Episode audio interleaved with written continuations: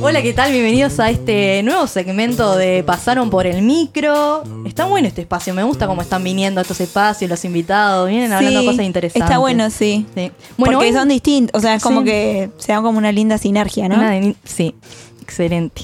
Bueno, hoy nos invita, eh, la invitamos a una compañera que padeció en Inmaculada. Ah, también, padeció en Inmaculada. Inmaculada y Juli eterna. Lechini, ¿qué te acordás de la Inmaculada?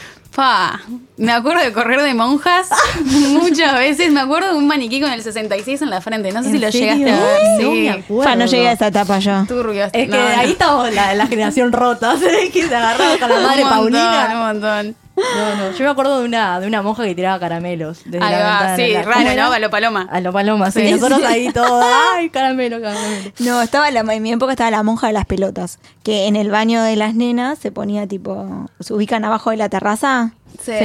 Está ahí, estaba con una bolsa gigante y quedaba la las pelotas en el recreo.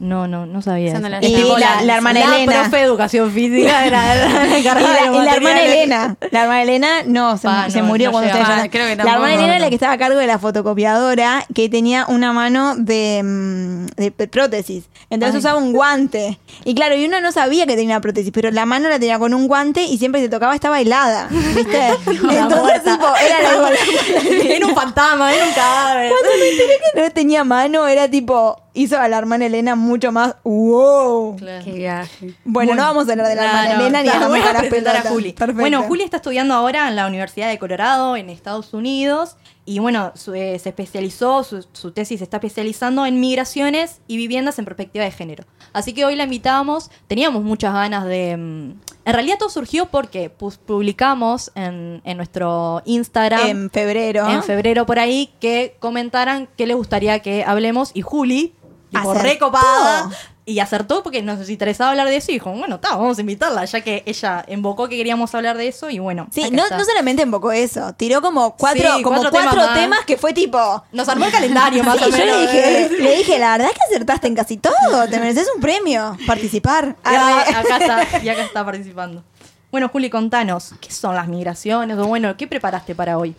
Sí, bueno, eh, la migración, así como definición, es el, el movimiento de una persona o varias personas de residencia de un lugar a otro, de donde viven originalmente. Y la migración como un hecho se ha dado hace millones de años. O sea, las poblaciones de hoy en día se han formado más que nada por el movimiento y más allá de que hayan grupos nativos de ciertos lugares, a los grupos que hoy denom- denominamos como nativos también han, eh, han habido movimientos entre ellos y entre las comunidades mismos. Pero bueno, en realidad yo me empecé a especializar con la migración muy recientemente, en los últimos dos años. Eh, mi licenciatura eh, dura cuatro años, o sea, es como la y mitad. la licenciatura es antropología. Sí, antropología social y cultural. Ok. Sí. Y, y bueno, y como que parte, o sea, parte de esa motivación por ser, por, por darle este foco a la migración es por considerarme migrante yo misma. Eva, eso te iba a preguntar. O sea, ¿qué O se sea, estamos siente? hablando de migrantes, no del grupo y si me tomo una cerveza. O sea, Ah, es otro tipo de y si me migrante. tomo una cerveza. No, no, estamos hablando de algo No, serio. estamos sobre algo claro. Hay que clarificar. No, por la duda, porque la gente no se escucha Cicefa, ¿viste? Entonces escuchan Sí, sí, migrantes sí, y por ahí claro. se confunde con, la, con Cumbia. esta abstinencia de baile que está generando, ¿viste? Eh, no, pero Ah. es migraciones.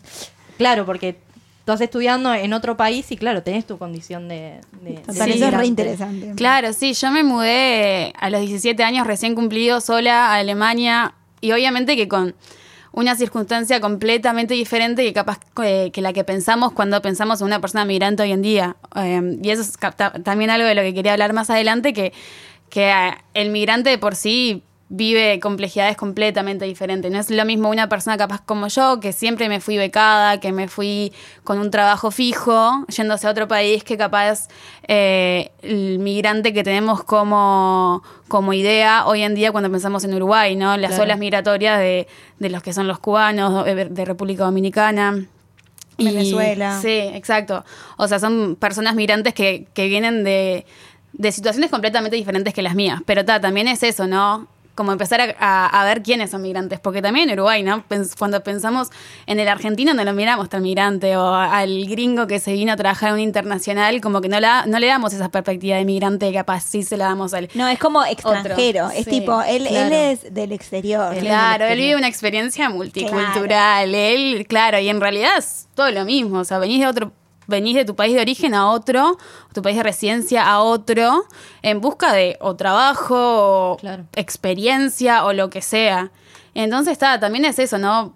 Repensar lo que es la- lo que es el migrante, la persona migrante, porque tampoco está bueno definir a la persona por sí. Claro. O sea, podríamos pensar como que eso, el- el- la, mal- la mala concepción de capaz que del migrante como el del tercermundismo, ¿no? En esto de, claro, el migrante que se va a España o a Estados Unidos a buscar vida y me viene a... a porque cuando pensamos este, este tema, a mí me, me sa- todos los prejuicios que hay, tipo, me vienen a sacar el laburo, se Total. vienen a ocupar, mira acá en el barrio que me están haciendo tremenda joda en la vereda, me están ocupando espacios. Escucha Em, música todo el tiempo. claro. Son muy alegres. O sea, empiezan, claro, a, a- Ahí es cuando se empiezan los choques culturales. Claro, Sí, sí, sí. totalmente. Y, en- y lo que a mí me parece más, o sea, más interesante de esto, no, sé si la palabra es interesante, pero a mí lo que me llamó la atención fue que cuando me empecé, empecé a estudiar lo que era la migración en Uruguay en los últimos años, me di cuenta que, bueno, que, que el lugar donde estamos ahora, el barrio Aguada, es uno de los países con más conflictos en términos de, de problemas Claro. con las poblaciones migrantes, o, eh,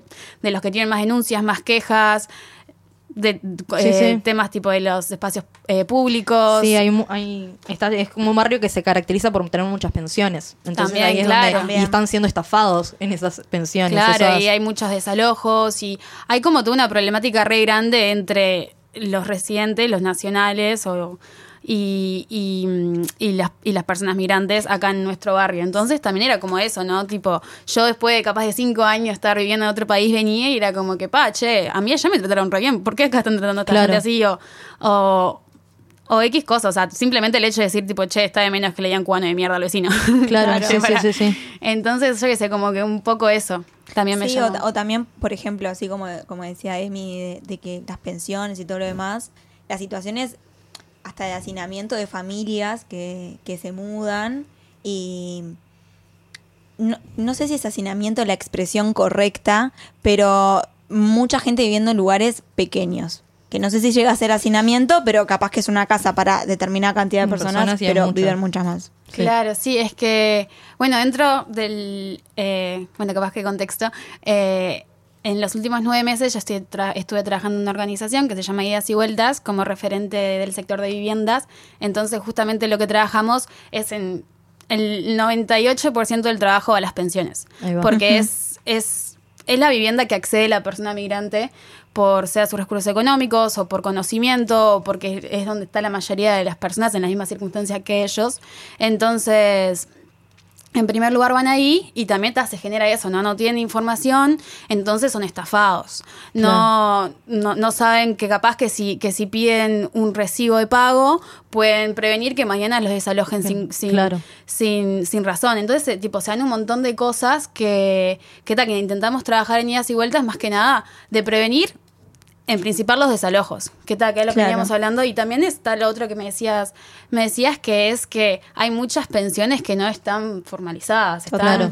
en lo clandestino y se dan muchas cosas que ni la intendencia ni nosotros llegamos a saber hasta que alguien nos dice tipo, che, Está pasando hace, esto. claro, hace un mes que no tengo agua, y vos decís como que para uno puede tener agua. Y la gente migrante, eh, migrante se acerca a la ONG eh, o ustedes van tanteando, se hacen eh, investigaciones. Sí, en general tenemos un espacio antes, antes pre-COVID, era miércoles y, y sábados, ahora estábamos funcionando solamente los miércoles y lo que hacíamos era recibir a la gente y, y ellos nos decían los problemas que tenían, Claro. a veces eran que, que, tal, que las pensiones estaban en malas condiciones, que querían saber si querían saber información, a veces es que tenían un desalojo puntual, tenían un cedulón que le decían que tenían que retirarse en esa fecha, entonces ya se trabajaba con abogados para conseguir extensión, prórroga, Claro. lo que sea, lo que se pudiera, para que la gente pueda tener unos, unos meses más para estabilizarse y encontrar algo más.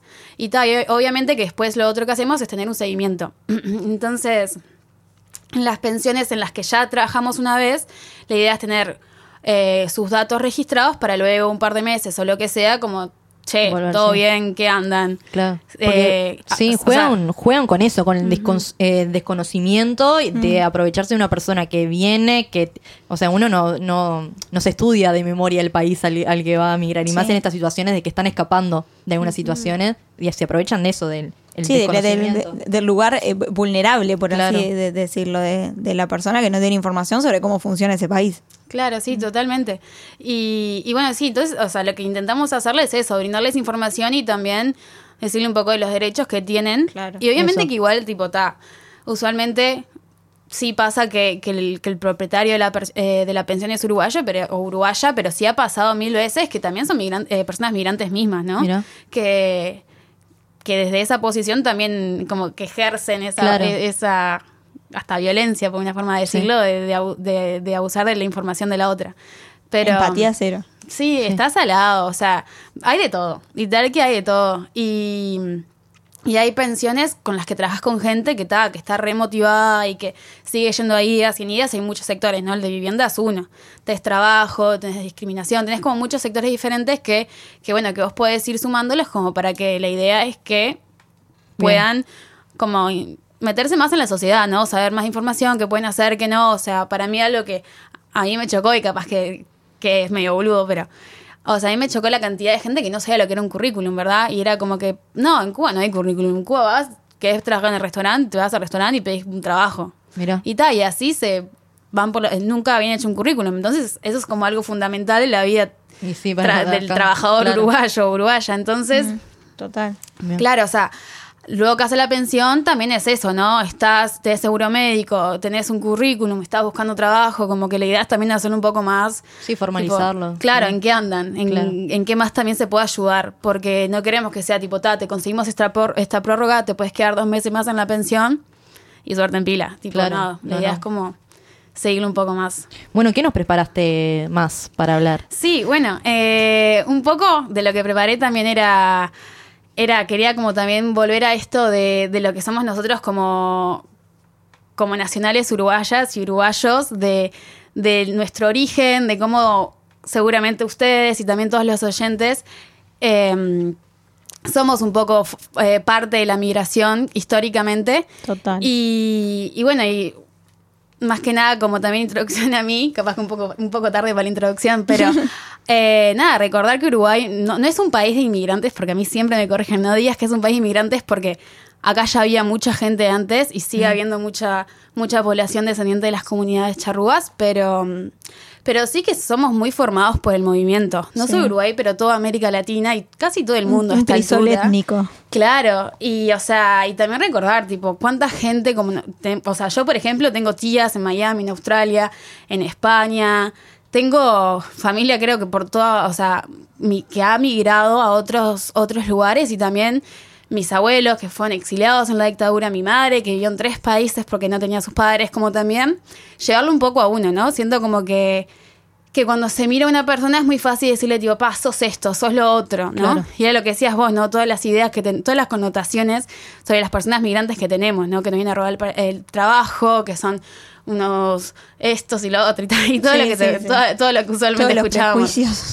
Entonces, tipo, que tal, que me parece re fundamental también llevarlo a uno o a una y, pensar en eso, en que en Uruguay está formado por una gran, una gran cantidad de, de gente, tanto de descendencia europea como italiana, y que también está, o sea, tanto como eh, esa, descendencia, esa descendencia europea, también estamos formados por una historia de colonización y una historia de esclavitud. Y creo que también es muy fácil a veces como olvidarse de dónde eh, las masacres que nosotros mismos como Claro. sociedad hemos cometido. Y a mí me pasa un montón, ¿no? Como que uno habla de la esclavitud. Bueno, ahora con todo esto de Cavani, ¿no? Nada que ver. Pero con todo esto de Cavani que salió tipo, ah, no, nosotros no somos racistas, nosotros no sé qué. Tipo, nosotros no teníamos. oh, Me acuerdo que he llegado hasta discutir si habíamos tenido esclavitud o no. Es como que sí, che, tuvimos esclavitud. Capaz que no en la magnitud de Estados Unidos, Brasil, pero sí la tuvimos y sí es como re importante eso porque son como efectos que suceden del movimiento, como de las cosas migratorias. O sea, la esclavitud fue traer millones de personas a Latinoamérica eh, Contra su voluntad. contra su voluntad, no para menos. Y mm, Renunciando a un montón de cosas. Religión. Música, eh, yo qué sé. Sí, toda su cultura, su su familia, cultura. todo lo que todo lo que significa para es, para, para, para alguien ser de, un- de algún lugar. Sí, sí, sí. Y, y bueno, y, y- y traerlos para un- algo totalmente inhumano que luego, o sea, fomentó pila, o sea, la- el racismo que tenemos hasta hoy en día. Y bueno, y para mí ese racismo no llegó muy lejos del mismo racismo que muchas personas migrantes que, por ejemplo, muchas personas de descendencia cubana, eh, que son negros o negras, también lo sufren hoy en día. Entonces también está como, como esa cuestión de qué tanto, qué tanto hemos avanzado. Y bueno, y ahora trabajando en idas y vueltas en todo esto que es eh, los desalojos, algo que, que a mí me llamó mucho la atención era que estaba leyendo un poco más de la historia de todo esto mismo, ¿no? Del racismo, de la esclavitud. Y, y bueno, y viste que el- creo que el 3 de diciembre, no me quiero equivocar, pero que estoy casi segura que el 3 de diciembre es el Día Nacional del Candombe, porque mm, fue la última vez que tocaban los tambores en el conventillo Medio Mundo, que está por el barrio sur. Y, y bueno, fue la última vez que tocaban los tambores porque sufrieron un desalojo forzado porque están intentando mover eh, toda la gente negra del centro de la ciudad. Un, una- un sector de la ciudad que siempre fue muy poblada por la gente, por la gente afrodescendiente. Desconocía totalmente ese. Bien, sí, entonces. em, bien, sí, entonces es como que trabajando en idas y vueltas en todo esto de los desalojos, como que uno se da cuenta que en realidad no se movió tanto de, de quién está sufriendo desalojo hoy en día, ¿no? Y por qué hay siquiera una idea de. Debería existir el desalojo en sí también, ¿no? Porque la vivienda, hasta nuestra constitución, la tenemos como un derecho. Un derecho. Y, y aún así hay personas que hoy en día le están resignando el, el ingreso a un refugio, que era lo último que se podía llegar como urgencia habitacional. Hoy en día se le están cerrando pila de puertas a muchas personas que uno va y le dicen, bueno, ¿te un desalojo para mañana? ¿Te a dónde irte? No, no tengo a dónde irme. Y a veces tienen hijos y a veces algún- alguna discapacidad. Entonces es como que que se llegó a ese punto en el que en el que la gente se está quedando en la calle y la mayoría de esa gente son personas de color y también son migrantes. Entonces, entramos como en esa en esa en ese rollo de vuelta de que en realidad no nos movimos muy lejos de lo que ha pasado. Claro. Y yo te hago una pregunta. Eh, eh, el, eh, hay un derecho y la y no están habiendo investigaciones o se tiene que encargar ONG. ¿Qué pasa con el Estado? ¿Por qué no está brindando que- o eso? sea, porque, sí, porque está sucediendo. ¿Qué parte Claro. está ausentando su trabajo? Sí. Eh, o sea, yo creo que, bueno, y también es como algo que desde el lado, el lado de, de- del sector de viviendas y de idas y vueltas lo hemos trabajado mucho, que hay una ausencia del gobierno bastante grande y que se ha acentuado en estos últimos meses. O sea, claramente hay, hay una falta de tanto dinero puesto para estos asuntos, falta gente trabajando en el campo que haga un seguimiento de lo que está sucediendo y, no solamente pensándole en el trabajo que hago yo, pero o sea, o que hacemos nosotros como grupo, eh, o sea, necesita haber algo gubernamental haciendo lo que estamos Claro. haciendo. No puede ser que una organización civil Claro, sea quien eso. se está poniendo en el lomo el hacer el seguimiento de quién está en una pensión y cómo están y si tienen Claro. seguro médico y si tienen no sé qué, o sea, ¿Quién se debería encargar de, de esta gestión? y bueno, eso es algo que discutimos mucho, ¿no? Eh, Hay un Ministerio de Vivienda. Claro, exactamente. Hay un Ministerio de Vivienda. Hola. Sí, sí, sí. ¿Hay alguien ahí? No, sí. Hay un Ministerio de Vivienda que la idea es que, que, que junto con muchos otros organismos, ¿no? Porque obviamente que, el- que, el- que la, la persona migrante, más allá de la vivienda, también sufre pila pila de, de- de cosas que se cruzan, ¿no? Si sos una mujer migrante ya es diferente, si sos una mujer con un hijo soltera ya es diferente. Entonces Claro. como que se arme un, un grupo que esté trabajando en territorio que pueda abordar esa- esas diferentes temáticas y que pueda designar tipo, ta, vos sos esta persona con estas circunstancias, podés hacer esto, esto o aquello, y que haya un seguimiento de lo que está pasando. Y, yo- y sí, creo que implica también esto que vos decías, recursos humanos de investigación. Creo que Claro. tiene que haber como un área académica también o un respaldo de investigación, de formación, porque son la gente que después va a ir a, a trabajar y claro, no es lo mismo eh, comprender situaciones en- si no hay comprensión de lo que es el género o Bueno, lo que es lo social. Creo que está eso implica eso, recursos humanos que, que estudien, que investiguen, que se especialicen. Claro, totalmente. Y yo, o sea, en estos últimos meses he conocido a pila, pila de gurises que, está, que están re zarpados trabajando hace, hace mucho más que yo en los que son los termi- eh, temas migratorios de Uruguay. Eh, y acá le mando saludos a Leo. Eh, pero eso, o sea, que le están poniendo también de su tiempo, su lo que sea para hacer una investigación. Dentro del UDELAR también está el NEMPO, que es el Centro de Estudios eh, eh, Migratorios. Yo te iba a preguntar por eso, si de, mm, desde, desde la Facultad de Humanidades, eh, Antropología, hay algún, si sabes, si hay algún tipo de, de estudio o si hay algún tipo de, yo que sé, trabajo de extensión que se esté haciendo sobre esto, porque Sí, hay pila de trabajo que se está llevando al cabo. O sea, sin duda, los estudiantes, como siempre, o sea, desde ese lado, para mí están haciendo un trabajo muy bueno. Sobre todo con los recursos que tienen. Siento, siento como que. Atado con alambre todo. Sí, sí, sí. Acá con los mínimos recursos, pero te levantamos. Pero claro, exacto. Y para mí está de Bueno, más eso, ¿no? O sea, la cantidad de tiempo que hay mucha gente que está trabajando en como más una forma de militar la causa que otra Claro. cosa, ¿no? Porque y sin ganas de romantizar el trabajo no pago, ¿no? Pero, No, pero o sea, sí. como que sí le meten pila de lomo, ganas y todo a esto, pues, pero está, siempre falta, el- bueno, vemos que hay un problema, te damos forma de solucionarlo, hay investigaciones, lo que sea, pero si no... No hay recursos. Si no hay respuestas, si no hay recursos, si no hay no sé qué, siempre hay como algo, ¿no? Siempre hay un, mm, hablas con este, con este sector y es como que del, Claro. y es, mm, no tenemos recursos, no podemos, nosotros no, capaz que está de otro lado. Entonces, ahí te Llego mandan la hasta bola, acá. claro, ahí te mandan de un lado para otro y se llega a hacer, se llega a hacer, que para mí es re importante, se llega a hacer. Y yo he visto en, en nueve meses que he trabajado en idas y vueltas, he visto que han hecho cosas increíbles pero nunca, nunca, nunca se llega a, a solucionar y también es eso, ¿no? Se llegará a solucionar viviendo en la manera que vivimos, en el sistema que vivimos, en las condiciones sí. que vivimos, o sea, también está como esa pregunta filosófica que yo me pregunto en la cabeza, ¿no? O Sí, en un sistema capitalista. Claro, en eh, el que la propiedad privada es lo uno. Se puede llegar a- a formar sistemas de viviendas que sean comunales para la gente que...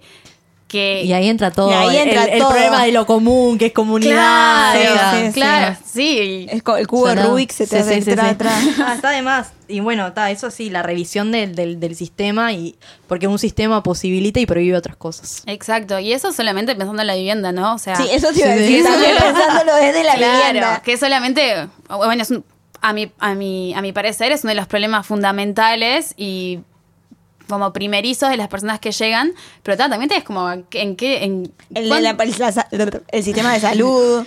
Sí, eh, en cuánto demora que se documenten, cuánto esto. Entonces es como que pila de trabas, el, el, el trabajo, la caja, la no sé qué, el currículum también, que ya pila de procesos y también ni siquiera hablemos de, de las cosas capaz que más banales, por así decirlo, que son los choques culturales, el, Claro. el extraño a mi familia, que capaz que, que suena eso, medio banal, pero se No, no, sí, sí, resiente, sí. ¿no? Es como que Obvio. es... Imagínate estar viviendo todas estas problemáticas y encima esas sentimentales, el haberte ido sola, de- lejos de tu familia cuando eras joven, no, haber cruzado, andás a ver de qué manera. Y bueno, y está eso, ¿no? Y uno hay que trabajar siempre como pensando en que uno, eh, de que la persona es capaz de, de si aprende salir adelante y lo que sea, ¿no? Pero está igual le pila de cosas como que eso, lo sentimental, lo... Y sí, hay que desestructurar o, o pensar, bueno, que ahora estamos en un mundo, no quiero decir globalizado, porque lo globalizado tiende a, a responder a un sistema capitalista, pero sino de que esto, de movimientos. Tiende. De- tiende a infinito. Eh, que nada, que estamos en un mundo de movimientos y eso, y constantemente va en gente que entra, que sale, que vuelve, que va, y Claro. vueltas. eh, Exacto, viene mi esa conexión con el nombre. Entiendo todo. Y que tal, que hay que acostumbrarse a eso. No, porque pienso también en las campañas que se han hecho de concientización. Nadie es ilegal en el mundo, viste, que uno ve Sí, en los sí. afiches. Que tal, que quedan en esas eh, intervenciones eh, urbanas. Quedan en lindos diseños, ¿no? En lindo- muy lindo diseño, sí, la Está verdad. tremendo ese diseño, ese estético. póster. Sí, sí. Pero Quedan ta, en- quedan en eso de que capaz que, Lindos bueno, yo lo leo, pero tengo capaz que una historia o un recorrido que me hace, me lleva a comprender ese, ese afiche que hay, ¿no? Capaz que hay que empezar a, bueno, hay ese afiche, pero eh, concientizar. Ni hablar, ni hablar en esto, desde dentro de esto migratorio, eh, de lo que sería otra burbuja que da para otros temas, que es la apropiación cultural. Mm. Que eso también. Bueno, ta, Juli, vas a estar invitada de vuelta. No, No, porque la apropiación cultural es, es tremendo y, y es un término que, por lo menos, yo lo estudié hace relativamente poco, no sé hace cuánto surge, me parece que es como bastante reciente. Eh, pero también se ve en, en- en fechas. eh, como por ejemplo eh, festividades, celebraciones, yo que sé, Yemanjá, eh, qué sé yo, Claro. un montón de cosas. La otra vuelta vi un documental de, de una mujer eh, estadounidense, no sé si lo vieron, eh, está, creo que estaba en Netflix, eh, sobre, era una mujer que era como la dirigente de un de una organización que militaba por los derechos afro. Resulta que en un momento descubren que la mujer eh, se pintaba Mm. y se hacía las trenzas y qué sé yo, que en realidad ella no era negra, pero tenía, tenía descendencia. Claro. Claro. Pero trabajaba, militaba y dale Y que va, ¿entendés? Me- Sí. no, me hiciste acordar a una página de Instagram que me, me apareció, La viste, por si el, no el, algori- Sí, el sí, no, algoritmo. sí, que creo que se llaman, no recuerdo bien, disculpen, eh, Mama África, que hace eh, Mamá África. eh, bijú, bijú no, tipo mm, caravanas, o sea, eh, ornamentos al cuerpo. Y decían esto. Ornamentos del cuerpo, Emilia, me dejaste estupefacta. Ornamentos. que explicaban que en realidad que bueno que a la que aquella persona que compra no lo dicen que lo no, no lo usen solo por un- algo estético sino que busquen el detrás de por qué ese diseño de, esas, de las caravanas por qué se usan turbantes Claro. las mujeres Sí, afro pero- o sea hay como toda una significación en, en los adornos del Claro, cuerpo sí, sí, sí. El, el tema de las trenzas también. Sí. eh, Yo qué sé. estuvo de moda Gente- las, las, las trenzas Claro. africanas Bueno, hasta pasó con. Ay, ¿cómo se llama? La que estabas cantando ahora. Mamá África. Nati Peluso. Nati Peluso Ah, Nati Que hubo, Peluso. hubo todo ese, ese tema con, con la apropiación cultural y, y porque ella usaba cierta ropa y se peinaba de cierta forma y hasta parecía editada más con la piel más oscura y pasa con el rap, con el hip hop, con toda esa onda que también está bueno, está bueno siempre tener el contexto, ¿no? De dónde vienen Sí. las cosas porque es como esto, hablamos de del candombe, pero nos olvidamos que capaz el día de candombe lo que se celebra o lo que bueno, se celebra no, pero lo que Lo se que conmemora es un desalojo Es de las sufrimiento. sí, Claro, es el una desalojo vuelta, de, de una un revisión de la historia, conventillo. o sea. O sea, literal un conventillo que fue desalojado porque, porque las personas afro- afrodescendientes ensuciaban, entre paréntesis, la- el centro de, de Montevideo. Mm, claro. Sacás esas cosas que, que, ta, que está de más ir a, a- ir a los tambores, ir a... Me encanta. Y, y- pero está bueno también leer y saber Claro. de... Sí, porque la historia nos define hoy un montón y también en todos estos aspectos también define cómo miramos al otro y, y para las personas migrantes, que en su, eh, en su mayoría, bueno, no sé si en su mayoría, la verdad no quiero generalizar, pero hay muchas personas de color, también se le pone esta bolsa, ¿no? Mm. De la cual las personas afro- afrodescendientes no han salido. claro A mí me, me pasó una vez, estaba con, con mi novio, que es músico. eh, eh, vi- en- ¿Cuándo fue? En las fiestas de mm, San Baltasar del año pasado, pre-COVID.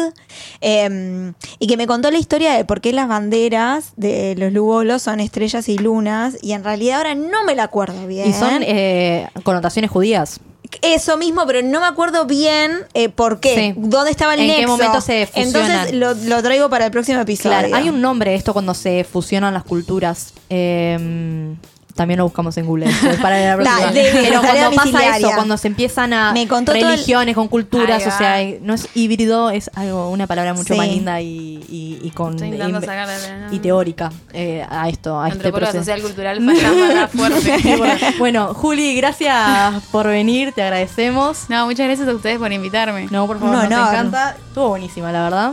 Y va, va a haber otras, otras Va a haber personas. Otra. Así que, vendrán más, vendrán más. Bueno, les agradecemos a los oyentes y bueno, nos reencontramos en. Creo que después de los. Pasaron por el micro, vienen. ¿La sala de espera o ya me perdí? Es abril Nos- y tipo. Ay, esto- eh, ahora es cuando empieza el año, ¿viste? Porque ana- todavía no llegaron los ciclistas, capaz que, no sé. está. Después ya llegaron los ciclistas. Ya llegaron los Ya llegaron ciclistas. los ciclistas. No, Bueno. abril estoy agotada, pero nos reencontramos la semana que viene No, con eh, otro formato del podcast Pasaron Cosas. Salud, juego, buena jornada.